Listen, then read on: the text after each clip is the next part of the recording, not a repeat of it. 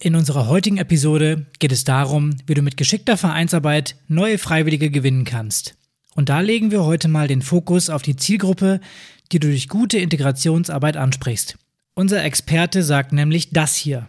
Die Funktionsebenen sind noch viel zu wenig divers in den Sportvereinen. Aber ähm, das liegt natürlich auch daran, dass es schwieriger ist, Menschen zu, zum, zum sich einbringen, zu bewegen, als Menschen überhaupt in Bewegung zu bringen. Das ist ja der erste Schritt, der ist natürlich einfacher. Und äh, insofern, da sehe ich noch riesengroßes Potenzial, ähm, weil der allein der Anteil von Menschen mit Migrationshintergrund in Deutschland immer größer wird. Wenn wir uns Kinder, Jugendliche anschauen, reden wir teilweise in Großstädten von 60, 70 Prozent. Und ähm, wenn wir es schaffen, diese Generation an ehrenamtliches Engagement heranzuführen, äh, das ist einfach ein unschätzbarer Vorteil für Vereine. Und wie wir diese Zielgruppe nun ansprechen und was uns da auf unserem Weg alles vor die Füße fallen kann, erfährst du nach dem Intro.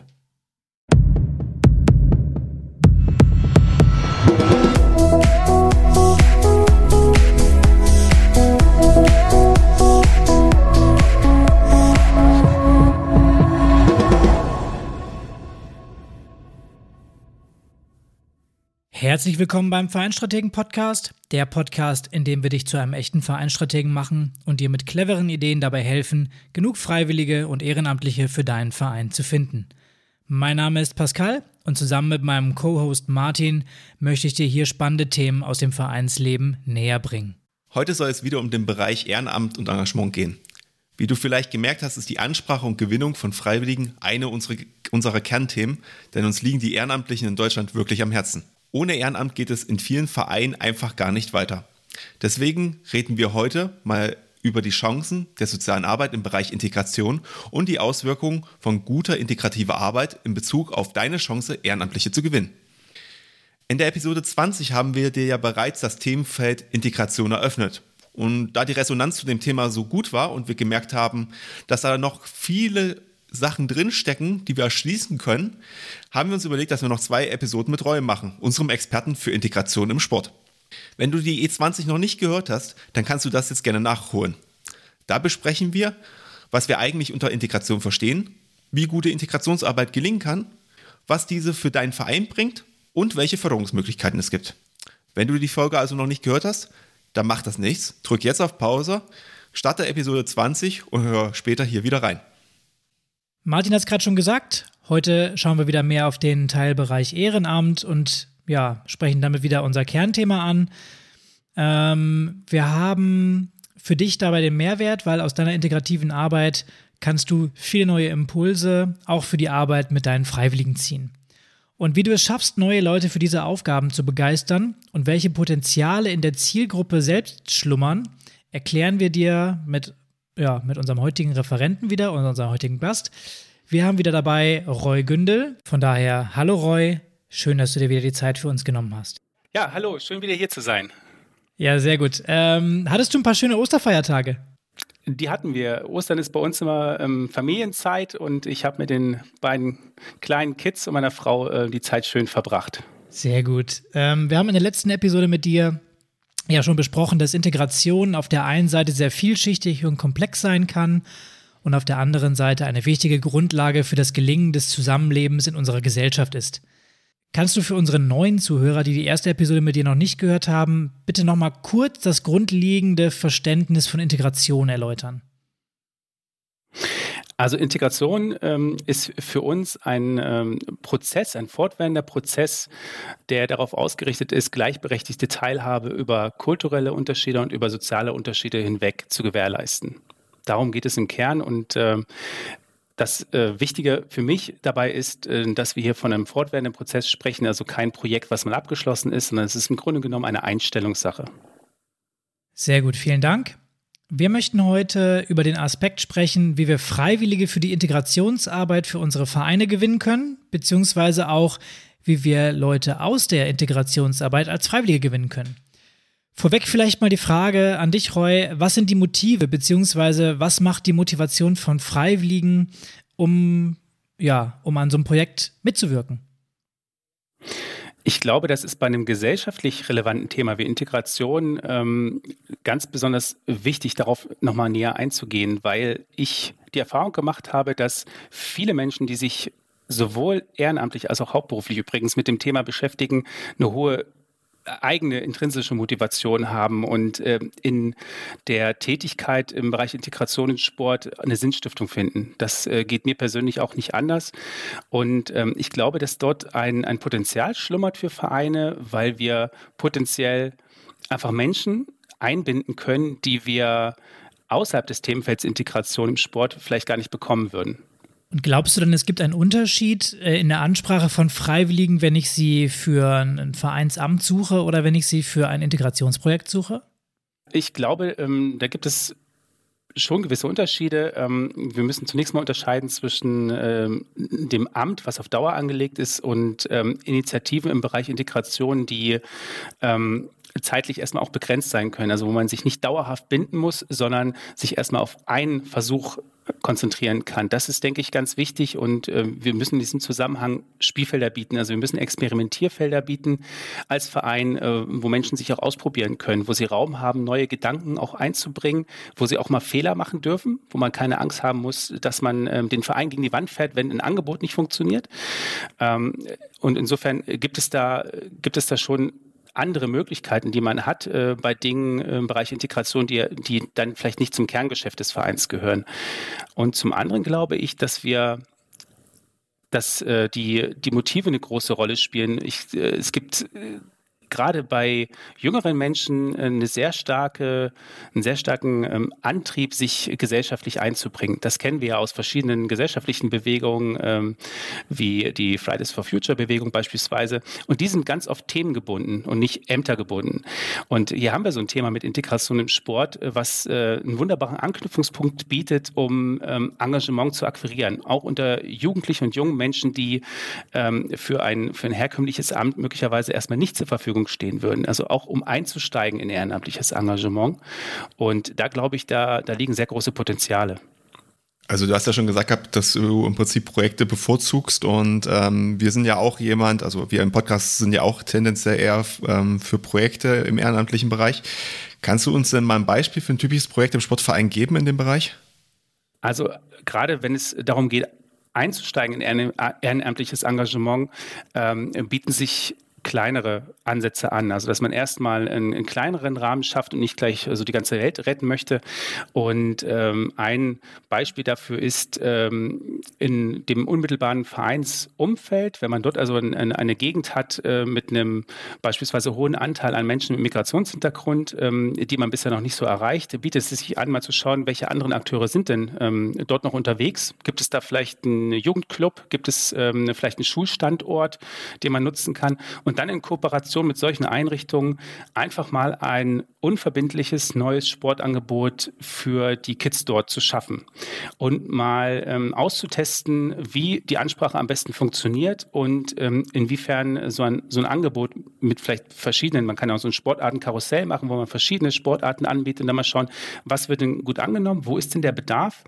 Und ähm, das als ersten Schritt zu nehmen und danach zu überlegen, wie können wir jetzt weiter damit verfahren, wie kriegen wir jetzt vielleicht auch die Eltern an uns gebunden, wie können wir das transferieren in den bestehenden in, in die bestehende Angebotspalette des Vereins. Also das ist so ein klassischer ähm, Weg zu Beginn und da kann man eben auch zum Schluss kommen, okay, unser Ansatz hat jetzt irgendwie nicht funktioniert, wir probieren was anderes aus. Wir geben hier ja im Podcast immer den Tipp, sich gezielt durch persönliche Ansprache Helfende zu suchen und Projekte Stück für Schritt, äh, Stück für Stück oder eben Schritt für Schritt anzugehen. Ähm, wie würdest du das also machen? Würdest du dir, wenn du äh, als Integrationsverein oder als Integrationsinteressierter ähm, was suchst, Würdest du erstmal ein großes Konzept machen oder eher mal loslegen und einfach mal Leute ansprechen und versuchen, ihre Motive zu finden? Du hast eben das Thema Integration und intrinsische Motivation ja auch genannt. Ich würde, wenn ich ganz am Anfang stehe, würde ich als erstes ähm, mal checken, wie die Lage ist. Ich würde mal, mal schauen, was, was habe ich überhaupt für ein Umfeld, ähm, welche, was für Menschen leben hier eigentlich ähm, und mit wem kann ich mich mal zusammensetzen und austauschen, der sich, ähm, der die Gegend kennt und der sich, der auch die, die Strukturen kennt. Das wäre der erste Weg. Also schon so ein bisschen sich vorbereiten. Ähm, aber ich würde kein riesengroßes Konzept stricken, was auf fünf Jahre ausgelegt ist und äh, einen ganz kleinen Ablaufplan hat, sondern ich würde diesen ersten Schritt gehen, zu gucken, was ist äh, die Situation ähm, ich würde versuchen, in den Kontakt mit den Menschen, die ich gewinnen will, direkt zu gehen. Entweder selbst oder über einen, einen Mittler, einen Akteur vor Ort, ein Jugendzentrum zum Beispiel. Ähm, und dann gucken, was kommt denn zurück? Was kommt denn an Bedarf zurück? Und daraufhin dann tatsächlich ein erstes Angebot einfach mal umsetzen. Also nicht sehr groß, sehr langfristig planen, sondern einfach erstmal anfangen und dann in einem zweiten Step überlegen, wie kann man das in ein weiteres Verfahren dann einbinden. Ich habe damit auch ähm, persönlich in, in den Vereinen gute Erfahrungen gemacht äh, mit diesem Ansatz, weil man ähm, auch, wenn man Gefahr läuft, dass mal was nicht funktioniert, dann einfach ähm, nicht zu tief fällt, sondern dann einfach, es ist einfacher ist, auch wieder aufzustehen und was Neues auszuprobieren.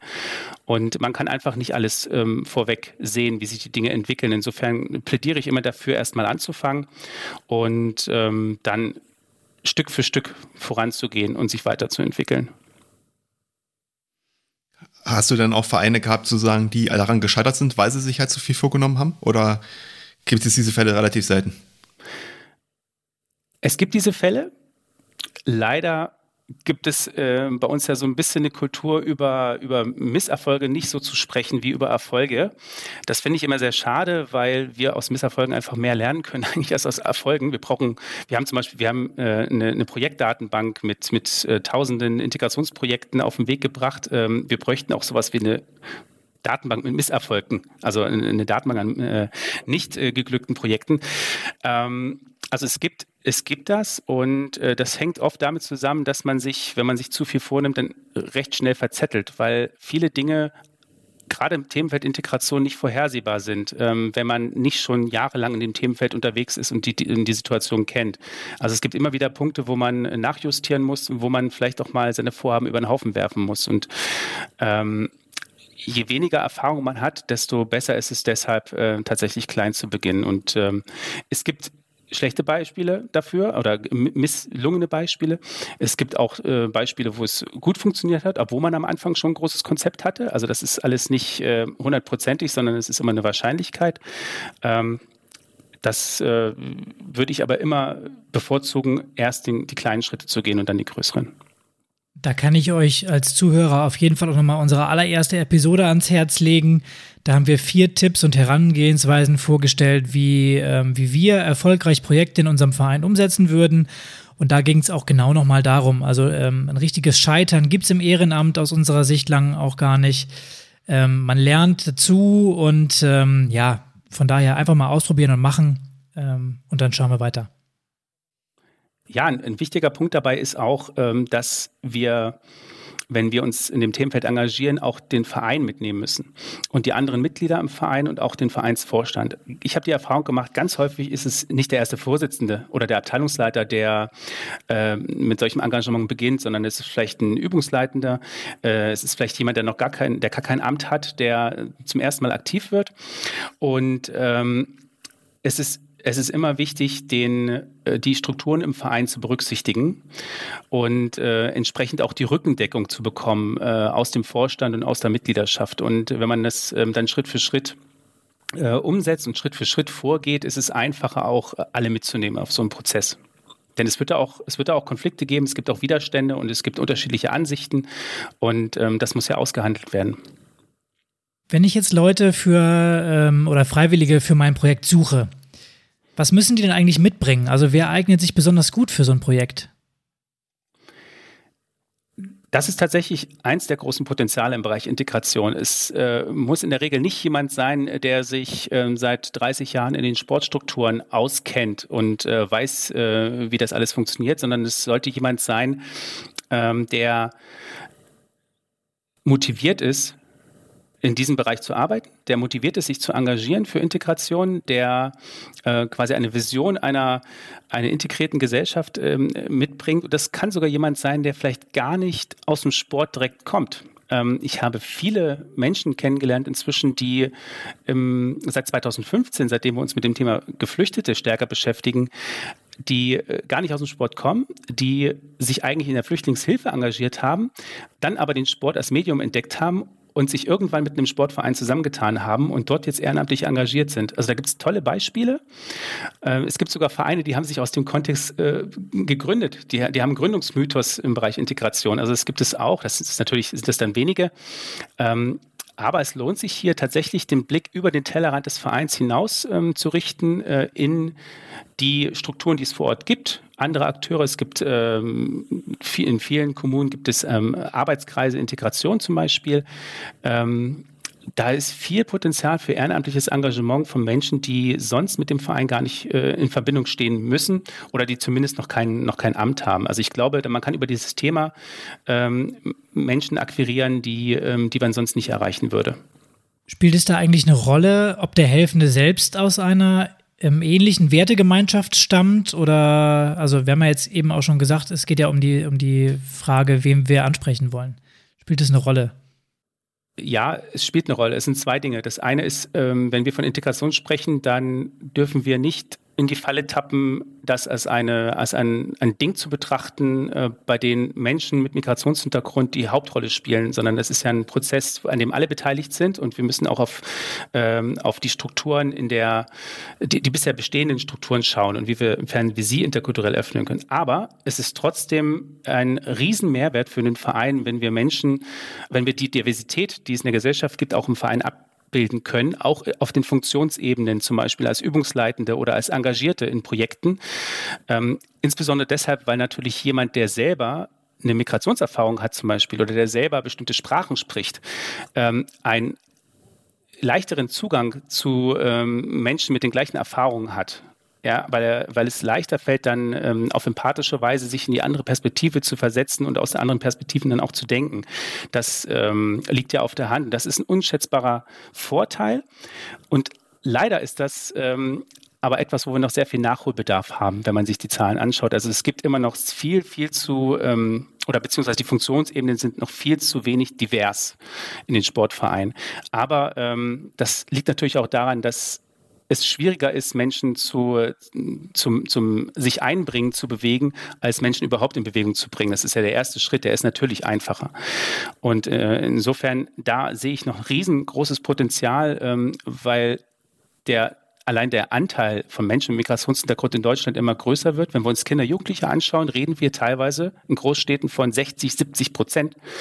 Und ähm, wenn wir es schaffen, diese Generation an ehrenamtliches Engagement heranzuführen, äh, das ist einfach ein unschätzbarer Vorteil für Vereine.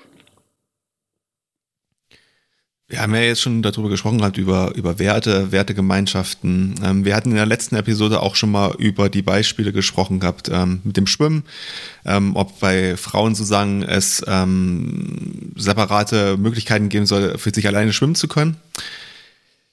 Jetzt ist natürlich das Thema, was glaube ich jeden, egal ob er jetzt geflüchtet ist, ob er jetzt aus, einfach nur so aus einem anderen Land kommt, äh, angeht, das Thema Sprache. Das ist, glaube ich, das Entscheidende. Also A, ich kenne selber Leute, die sich immer wieder dafür schämen, dass sie die aus ihrer Sicht die deutsche Sprache nicht gut genug beherrschen, sich deswegen auch schämen, sage ich mal, in den Austausch mit Dritten zu gehen. Ich kenne selber ähm, das Problem, dass Leute, die sich im Verein engagieren wollen oder auch nur in den Verein eintreten wollen, das nicht so richtig können, weil halt genau diese Sprachbarriere vorhanden ist. Ja, und das ist ja jetzt nicht in jedem Verein so, dass man jemanden schon hat, äh, der jetzt die Sprache im Zweifel gut spricht oder zumindest da weiterhelfen kann. Wenn ich jetzt als Verein anfange und im Zweifel keinen habe, der jetzt Arabisch spricht, Russisch, Spanisch und die Person, die ich aber gerne integrieren möchte, sozusagen noch am Anfang der Sprache stehen, welchen Tipps würdest du diesen Verein mitgeben? Wie sollen sie damit umgehen? Das ist tatsächlich ein schwieriger Prozess. Also vorneweg erstmal, ich glaube schon, dass Sprachbarrieren im Sport eine geringere Rolle spielen als in vielen anderen Bereichen, äh, weil man eben diese gemeinsamen äh, universellen Regeln hat und äh, weil wir uns ja auch in einem Feld bewegen, wo ähm, es nicht um irgendwelche Schulabschlüsse oder so geht. Aber trotzdem ist es natürlich ein Thema, gerade wenn es um Ehrenamt geht äh, und um das ähm, sich verständigen ähm, auf der Funktionsebene. Das ist klar. Ich glaube, es ist wichtig, hier erstmal auf diejenigen zu schauen, äh, die ähm, ja, biodeutsch sind, also diejenigen, die ähm, bisher schon im Verein aktiv sind, engagiert sind. Denn äh, wenn, wenn, du hast Sprachbarriere gesagt, ich sage, ähm, wer baut eigentlich diese Barriere erstmal auf? Ist das wirklich die Person, die möglicherweise grammatikalisch nicht alle Sätze richtig aussprechen kann? Oder ist es vielleicht auch eine Kultur im Verein, die ähm, jemanden eine Kompetenz abspricht, weil er, weil er genau eben das nicht, äh, Deutsch nicht als Muttersprache spricht. Das ist so ein Punkt, nicht überall natürlich, aber es, es gibt es. Und auf der anderen Seite, ich glaube, äh, man kommt hier gut voran, wenn man tatsächlich, du hast es angesprochen, sich äh, versucht, Leute zu finden, die hier so ein bisschen als ähm, ja, sie so Patenschaften übernehmen können. Damit haben viele Vereine gute Erfahrungen gemacht. Also wenn man sich einen Pool aufbaut an, an Leuten, die äh, in bestimmten Situationen dann auch unterstützen können, was die, was die sprachlichen Hürden anbelangt. Ähm, du weißt, der Deutsch ist eine extrem schwierige Sprache. Ähm, das weiß ich als Sachse auch. Und äh, das äh, ist einfach ein Prozess, der über eine lange Zeit geht, ähm, da entsprechend äh, weiterzukommen. Vor allen Dingen, gerade wenn es Menschen sind, die schon erwachsen sind, dann ist es noch schwieriger. Bei Kindern gar kein Problem. Das, ähm, das geht schnell. Aber bei Erwachsenen dauert es eben. Und ähm, wir müssen von allen Seiten, also wir müssen die Messlatte niedriger legen. Wir müssen auf der anderen Seite gucken, gibt es Hilfestellungen über Patenschaften. Ähm, die gibt es übrigens auf, auf dem Markt äh, inzwischen sehr, sehr breit gefächert, äh, weil wir gerade vor dem, vor dem Flüchtlingshintergrund in den letzten Jahren ähm, gibt, gab es ja sehr viele Initiativen, die genau den Punkt Sprache aufgenommen haben. Insofern gibt es in vielen Kommunen schon ähm, Einrichtungen, die solche Pools haben, die man vielleicht als Verein auch anzapfen kann für bestimmte Tätigkeiten. Ich würde da an einem Punkt widersprechen wollen. Ähm, ich, also ja, es gibt die Punkte natürlich, wo im Verein natürlich auch die Leute ein Problem mit vielleicht Grammatik oder Sprache haben. Aber wie gesagt, ich glaube, dass ein großes Problem einfach ist, dass es auch für die Leute unendlich schwer ist, darauf zuzugehen auf Vereine. Und ähm, wenn sozusagen die Wertegemeinschaft anders ist, man sich mit verschiedenen kulturellen Verhaltensweisen nicht so auskennt, extrem unsicher ist und dann noch nicht mal die Sprache kennt, ähm, ist, glaube ich, das eher das Problem, als dass die Leute jetzt sagen, proaktiv, sie wollen in den Verein gehen, die wollen vielleicht gerne, aber es ist wirklich einfach ein Hindernis. Und ja, es gibt auch Sprachpatenschaften. Ähm, aber auch da muss man sagen, ähm, das ist halt im Schwerpunkt, sag ich mal, in dieser geflüchteten Zeit gewesen, wo sowas richtig, ich will nicht sagen populär ist das falsche Wort, aber sag ich mal, richtig erfolgreich war. Aber inzwischen ist es auch so, dass halt viele normale Menschen ja auch nach Deutschland kommen, die deutsche Sprache nicht können und dann halt auch das Problem der Integration haben. Und ähm, deswegen glaube ich, dass es bei den Vereinen äh, schon wichtig ist, sich da nochmal Gedanken separat zu machen, neben den Argumenten, die du halt gesagt hast. Ähm, ich stimme dir allerdings zu, dass das brutal schwierig ist. Also was wir in jedem Fall brauchen, ist ähm, eine Kultur der Verständigung. Also äh, du hast recht, natürlich ist es, ähm, wenn man, wenn einem die, die Vereinsstrukturen nicht bekannt sind, ne? wenn man äh, nicht entsprechende Sozialisation hatte, sondern äh, diese ganze Sportvereinswelt äh, ganz anders funktioniert, als man es aus dem Herkunftsland kennt oder das da vielleicht gar nicht gab und ähm, man eine gewisse Unsicherheit hat dadurch und das durch fehlende Sprachkenntnisse natürlich noch äh, eine bedeutend größere Rolle spielt, dann ist es aus meiner Sicht aus Vereinssicht der ähm, ein wichtiger Faktor, eine quasi eine ähm, eine Kultur der, der Anerkennung zu schaffen, in dem Menschen sich auch äh, fallen lassen können, sich wohlfühlen können, indem sie genau diese, dieses Vertrauen aufbauen und äh, diese Hemmschwellen überwinden können. Also ein Aufeinander zugehen. Und das, ähm, das ist übrigens, das ist beim Thema Integration sowieso extrem wichtig. Also deswegen habe ich vorhin auch gesagt, wir müssen mal schauen, ob, ähm, ob wir nicht eine Kultur schaffen können im Verein, die ähm, solche Unterschiede stärker anerkennt und es nicht als Defizit sieht, sondern äh, möglicherweise als, als Potenzial oder auch eben als, als etwas, was nun mal gegeben ist und ähm, wo wir trotzdem miteinander gut arbeiten können. Ähm, diese Vertrauensatmosphäre ist ganz, ist ganz wichtig und äh, deswegen finde ich auch, dass über das gemeinsame Sporttreiben und ähm, jetzt organisiert mal jemand ein Projekt oder eine, eine, eine Veranstaltung hinaus, ähm, alles alles extrem wichtig ist, was, äh, was eine zwischenmenschliche Verbindung schafft. Also gemeinsame Unternehmen und gemeinsame Erlebnisse. Das, ähm, deshalb unterstützen wir solche Sachen auch finanziell. Also das ist äh, aus meiner Sicht ganz wichtig, weil das diese Vertrauensbasis schafft. Und was auch noch ein wichtiger Punkt ist, auch da kommen wieder die Profis vor Ort ähm, ins Spiel, weil ähm, diese, diese Hemmschwelle, die du angesprochen hast, ganz oft ähm, abgebaut werden kann, wenn jemand da ist, der das, das Vertrauen dieser Menschen genießt und der auch ähm, weiß, wie man mit bestimmten Situationen umgeht. Das sind ganz oft ähm, Leute, die in, ähm, eben in dem Jugendzentrum arbeiten oder in dem Stadtteiltreff schon involviert sind, also die sich anderweitig engagieren und die man damit einbinden kann. Also auch hier glaube ich, das weiß ich aus vielen ähm, Projekten, dass das sind so Schlüsselpersonen, die man einsetzen kann. Ja. Der Königs- oder der, der, der die das, das Oberste, die Champions League ist, wenn man natürlich im Verein selber jemanden hat in einer entsprechenden Kümmererfunktion, der genau dieses Wissen mitbringt. Das allerdings, das ist tatsächlich, ähm, da gibt es zwei Handvoll Vereine in Niedersachsen, die das wirklich, ähm, die das wirklich haben und das ist äh, quasi das Größte, was man erreichen kann. Jetzt gibt es doch bestimmt auch das ein oder andere Fettnäpfchen, in das man als Verein treten kann, wenn man so ein Projekt umsetzen möchte.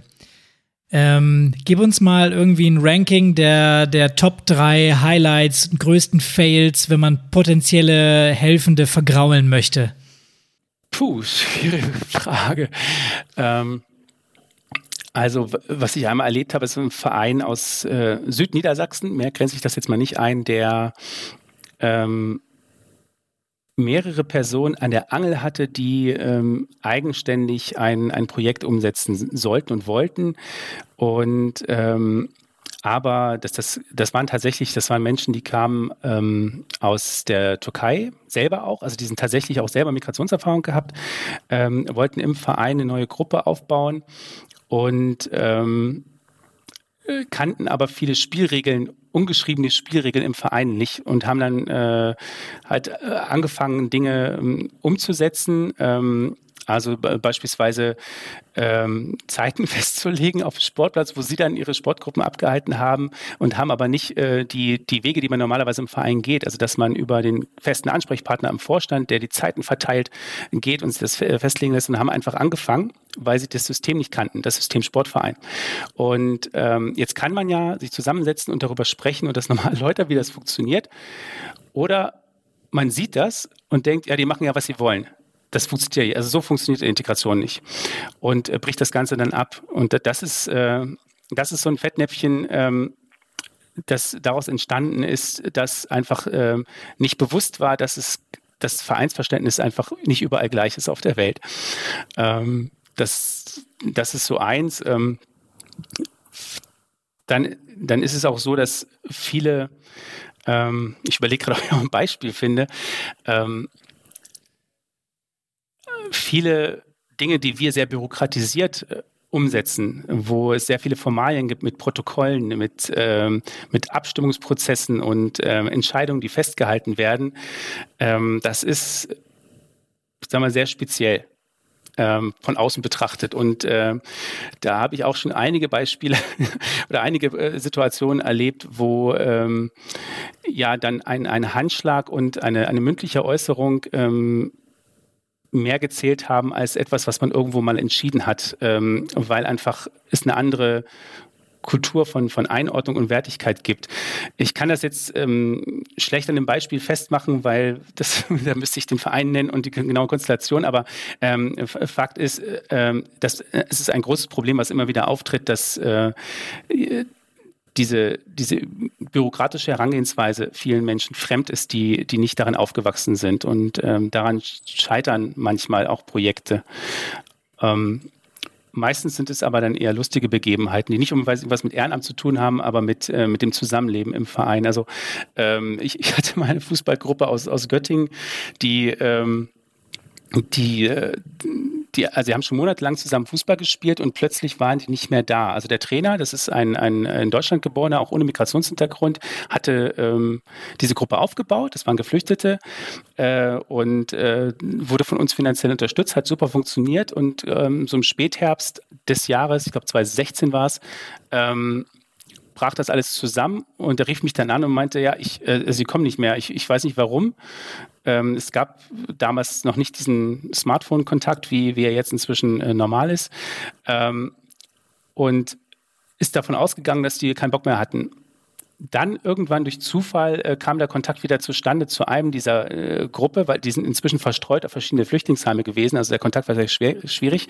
Und ähm, es hat sich herausgestellt, dass sie sich einfach nicht vorstellen konnten, dass man, äh, wenn es regnet und unter 10 Grad ist, äh, überhaupt draußen Sport treibt. So, also die waren davon ausgegangen, das findet nicht statt. Weil kein Mensch macht bei 5 Grad und Regen Sport draußen. So, und also solche, solche simplen Dinge passieren einfach. Ähm, und wenn man sie auflösen kann, sind sie lustig, aber wenn man sie eben nicht auflösen kann, dann entstehen große Missverständnisse. Das, das, da werden Stereotype ja wieder vorgerufen, also man bestätigt sozusagen äh, die eigenen Vorurteile und ähm, dann gehen Dinge verloren. Ich glaube, sowas gibt es ganz häufig. Menschen sprechen nicht so gerne darüber. Insofern, ähm, in dem Fall übrigens hat sich dann aufgelöst. Also die Gruppe hat dann im Frühling wieder angefangen, weil es wurde dann ja noch kälter. ja, ja, sehr gut. Ja. Ähm, also das. Vielleicht, vielleicht mal auf den Umkehrschluss zu schließen. Ähm, wie geht's denn richtig? Wie spreche ich Leute an? Was muss ich machen, wenn ich sie ehrenamtlich binden möchte für so ein Projekt? Also das Wichtigste ist tatsächlich, das klang ja schon mal an, dass wir ähm, niederschwelligen Zugang zu ehrenamtlichen Engagement finden. Also wenig Verbindlichkeit erstmal reinbringen, sondern ähm, ein Experimentierfeld bieten, wo man sagt, das ist der Rahmen. Ähm, du kannst dich in, in diesem Rahmen austoben und erstmal was ausprobieren. Und ähm, also das äh, zum einen die Verbindlichkeit, also keine, keine langfristige Verbindlichkeit gleich aufgebaut wird, dass äh, die ähm, Verantwortung so ist, dass sie nicht zu groß ist, also dass äh, man nicht plötzlich die Verantwortung für 10.000 Euro hat, sondern erstmal sich experimentieren oder ausprobieren kann. Und drittens, was ganz wichtig ist bei der Ansprache, dass man das ähm, Gefühl vermittelt, dass man Rückendeckung hat, wenn man ähm, entsprechend sich engagiert. Das ist ganz oft ähm, etwas, was ähm, beim, beim zweiten Schritt, also wenn man jemanden, wenn jemand schon signalisiert hat, er könnte sich das vorstellen, im zweiten Schritt dann dazu führt, dass es doch nicht zustande kommt, weil das Gefühl nicht vermittelt wird, wir stehen hinter dir, wir helfen dir, wir nehmen dich an die Hand und ähm, wir zeigen dir, wie du, ähm, wie du agieren kannst und du hast einen Ansprechpartner. Ähm, das hängt oft damit zusammen, dass eben viele von uns so sozialisiert sind, dass wir viele Strukturen und Dinge einfach ähm, verinnerlicht haben, die eben nicht selbstverständlich sind. Und ähm, also eine, ein, ein Ansprechpartner, ein Kümmerer, an den man sich wenden kann, wenn man Schwierigkeiten rund um sein ehrenamtliches Engagement hat. Das sollte man von Anfang an mitdenken.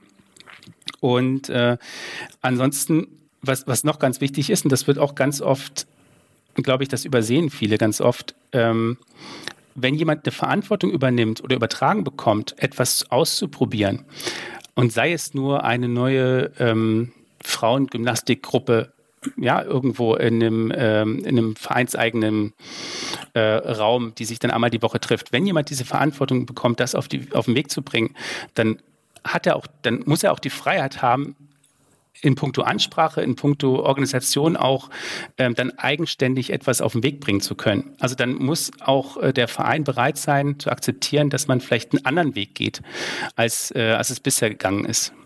Also ähm, das fängt bei banalen Dingen an wie Teilnehmerakquise wo viele Vereine in den äh, letzten Jahrzehnten es gewohnt waren, die Leute kommen entweder von selbst oder man schaltet irgendwo eine Anzeige oder inzwischen setzt es auf die Homepage. Ähm, das funktioniert nicht in allen Kreisen so. Da ist ganz viel über persönlichen Kontakt bis in die Familie hinein notwendig. Da ist ganz viel über ähm, über, über andere Akteure ähm, wichtig zu gehen, ähm, sei es der Moscheeverein, sei es ähm, der Stadtteiltreff. Und äh, solche neuen Wege auch ausprobieren zu lassen, das ist, äh, und diese Freiheiten zu geben, ist ganz wichtig. Und ich glaube, wir ja, also der wichtigste Punkt, das hatte ich eingangs ähm, schon erwähnt, ist eben nicht zu groß anzufangen und nicht äh, keinen zu großen Druck aufzubauen. Das gilt ja jetzt nicht nur im Themenfeld Integration, das gilt natürlich überall. Du hattest ja gerade schon gesagt gehabt, dass wir im Prinzip einen Ehrenamtsbeauftragten brauchen, der als Ansprechperson fungiert. Ähm, jetzt ist die Frage, brauchen wir auch einen Integrationsbeauftragten oder eine Integrationsansprechperson? Ähm, oder sagst du, die bestehenden Strukturen, über die wir ja auch schon in der letzten Folge ein bisschen gesprochen haben, reichen dafür aus, zum Beispiel von der Kommune oder so? Oder sagst du, das sollte ein Verein integrieren? Oder sagst du, es kommt drauf an? Es kommt drauf an. Also Grundsätzlich ist es so, Integration ist eine Querschnittsaufgabe. Das legt sich auf alle Ebenen, in allen Bereichen spiegelt sich das wieder und insofern könnte man ja der Ansicht sein, ähm, wir bräuchten keinen Kümmerer, weil das ist ja eine Querschnittsaufgabe. Und ähm, im Gegenteil, wenn es einen Kümmerer gibt oder wenn das irgendwo fest ähm, als, als Sonderprojekt festgehalten wird, das widerspricht ja eigentlich diesem Querschnittsgedanken. Aber ähm, unsere Ansicht, meine Ansicht ist, wir befinden uns in einem Prozess, wo wir noch, noch nicht auf dem Berg sind, sondern so auf halber Strecke. Und jetzt in diesem Prozess ist es aus meiner Sicht wichtig, dass wir einen Ansprechpartner haben, auf Dauer gesehen. Äh, jemanden, der dafür sorgt, dass neue Impulse reingegeben werden und dass dieses Thema ähm, auch wirklich überall im Verein platziert wird. Das ist zumindest die Erfahrung, ähm, dass wir da viel mehr erreichen. Bei unseren Stützpunktvereinen im Bundesprogramm Integration des Sport ist das eigentlich der Regelfall, dass es da tatsächlich einen festen Ansprechpartner gibt. Und wir sehen, dass dort ähm, es einfacher ist, auch äh, sich weiterzuentwickeln. Allerdings hängt das, deswegen sowohl als auch ähm, hängt das ein bisschen vom Stand ab. Wenn ich äh, als Verein noch nicht viel Erfahrung habe, dann ähm, ist es schwierig, gleich einen Kümmerer zu finden, der äh, das zu seinem Herzensthema macht. Ähm, ich glaube, dass am Anfang in den ersten Schritten das noch nicht zwingend erforderlich ist, wenn man so die ersten Gehversuche macht. Man sollte im Laufe der weiteren Entwicklung, ähm, wenn man, wenn das sozusagen Fahrt aufnimmt, dann sollte man ähm, spätestens ähm, gucken, dass man das irgendwo andockt. Kann, also am Anfang wird es sehr schwierig sein. Ähm, man kann es vielleicht am Anfang auch über, den, über die bestehenden Akteure irgendwo andocken als Thema, weil dann ist es ja auch noch nicht so groß und so umfangreich.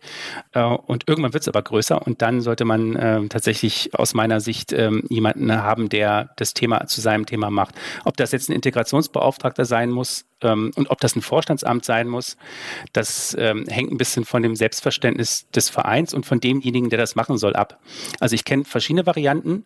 Es gibt viele Kümmerer, die ähm, nicht auf die Idee kämen, sich im Vorstand zu engagieren, ist eines Vereins, die aber ihre Sache gut machen und gut mit dem Vorstand des Vereins kommunizieren. Und es gibt andere, die haben, äh, die sind gleichzeitig, haben sie eine andere Aufgabe im Vorstand und machen das zusätzlich. Das, das hängt natürlich vom Einzelfall ab, wie man es dann andockt. Ich gebe nur zu bedenken, ähm, wir haben ja vorhin über Verbindlichkeit gesprochen und über ähm, langfristige Bindung, wenn es eine Person ist, die jetzt neu dazukommt, also eine, eine, jemand, der noch nicht in den, auf Funktionsebene aktiv ist und dann sich des Themenfelds Integration im Verein annimmt, ähm, dann ist natürlich die, die Verbindlichkeit und äh, beziehungsweise die Hemmschwelle und ähm, die Verantwortung, die man trägt, wenn man dann tatsächlich Teil des Vorstands ist, natürlich noch mal größer. Es ist die Frage, ob es nicht einfacher ist, das ohne Vorstandsamt anzudocken. Gegebenenfalls bietet es ja auch an, wenn im Prinzip sowieso ein Freiwilliger schon mal in einem ersten Projekt mitgearbeitet hat, dass er dann, wenn das gut läuft und der sich dann auch wohlfühlt und auch als Person wahrgenommen wird im Verein, die, ähm, sage ich mal, Vertrauen genießt, dass man dann vielleicht auch diese Position annimmt oder die Position der Person dann übertragen wird. Ähm, neben der Tatsache, dass wir natürlich als Vereine gegebenenfalls auch neue Ehrenamtler gewinnen können, wäre jetzt die Frage, wenn sich jetzt eine Person engagieren möchte ähm, mit dem entsprechenden Hintergrund. Ähm, was nimmt sie denn eigentlich für sich damit? Also was kann sie lernen? Was ist das Positive für sie? Da gibt es ja eine ganze Menge.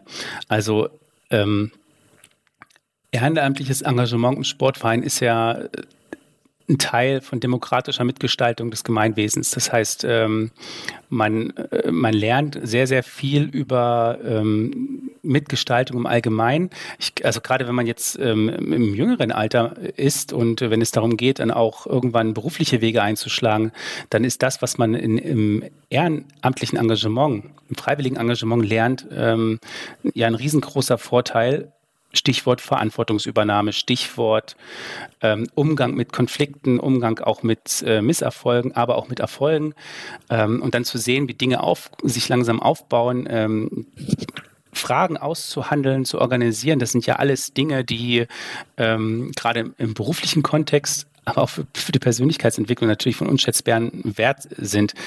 Und äh, das ähm, trifft auf, auf jedes freiwillige Engagement natürlich zu.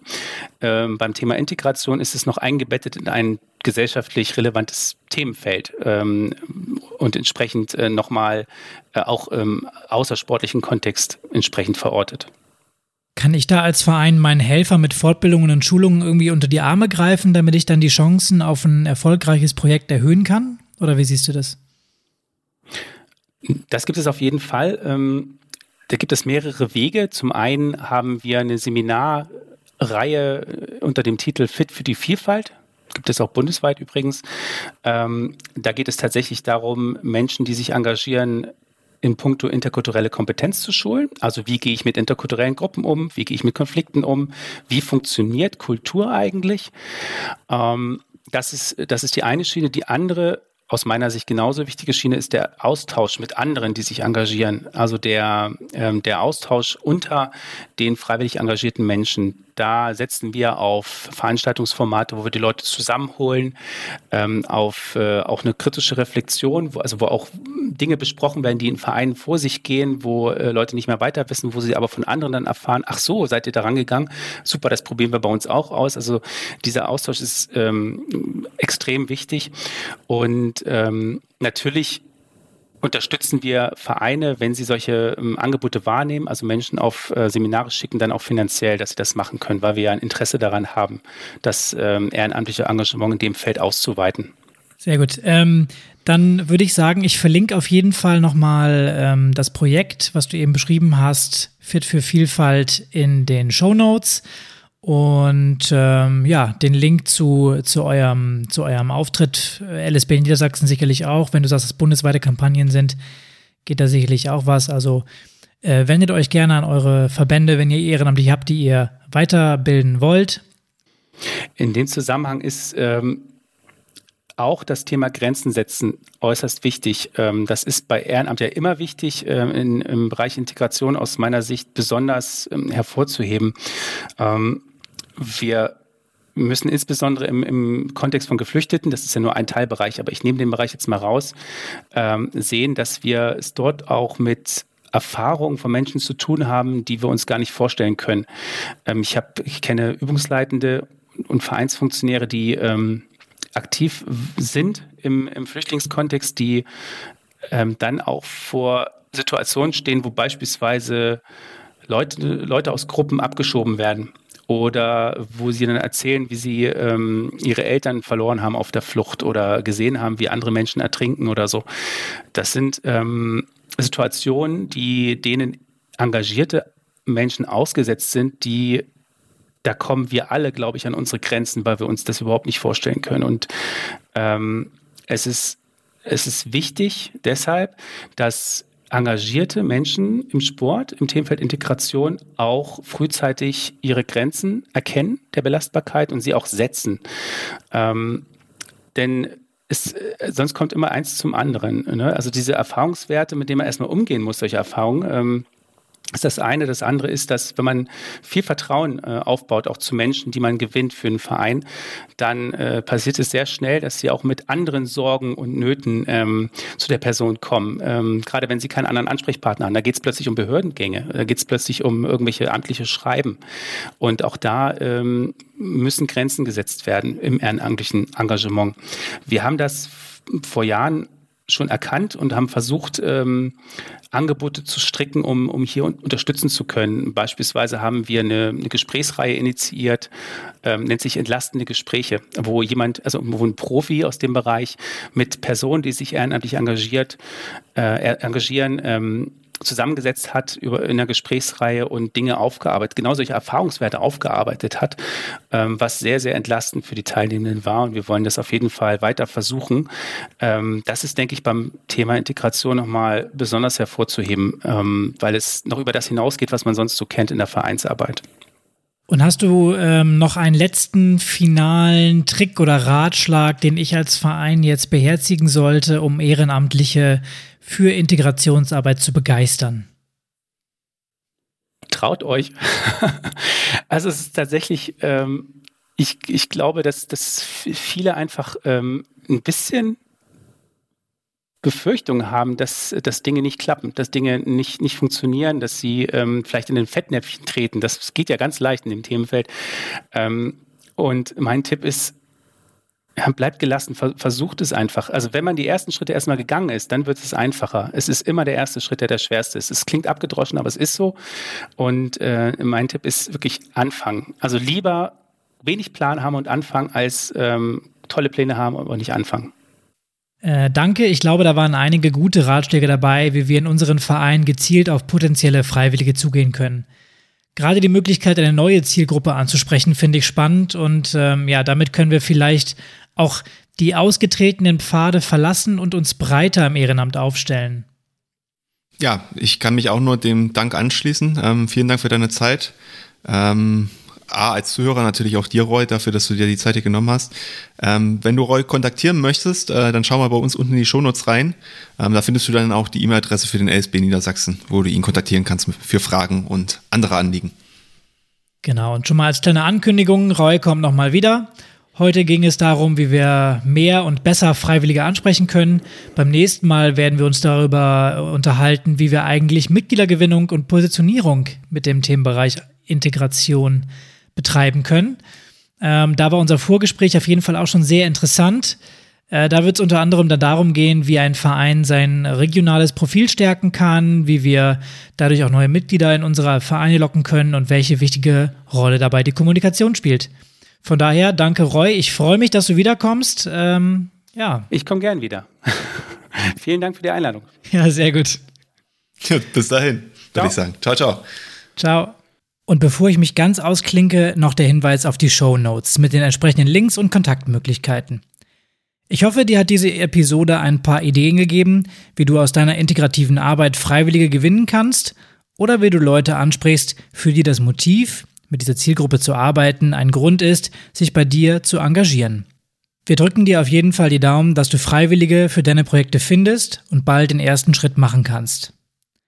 Wenn du uns kontaktieren möchtest, dann schreibe uns gerne eine E-Mail an info@vereinstrategen.de und schau gerne auch mal auf unserer Webseite www.vereinstrategen.de vorbei. Da gibt es zu jeder Episode einen Blogbeitrag zum Nachlesen, falls dir hier mal ein paar Sachen zu schnell gegangen sind. In dem Sinne verabschieden wir uns für diese Woche. Nächsten Dienstag kommt dann wie gewohnt die nächste Folge raus.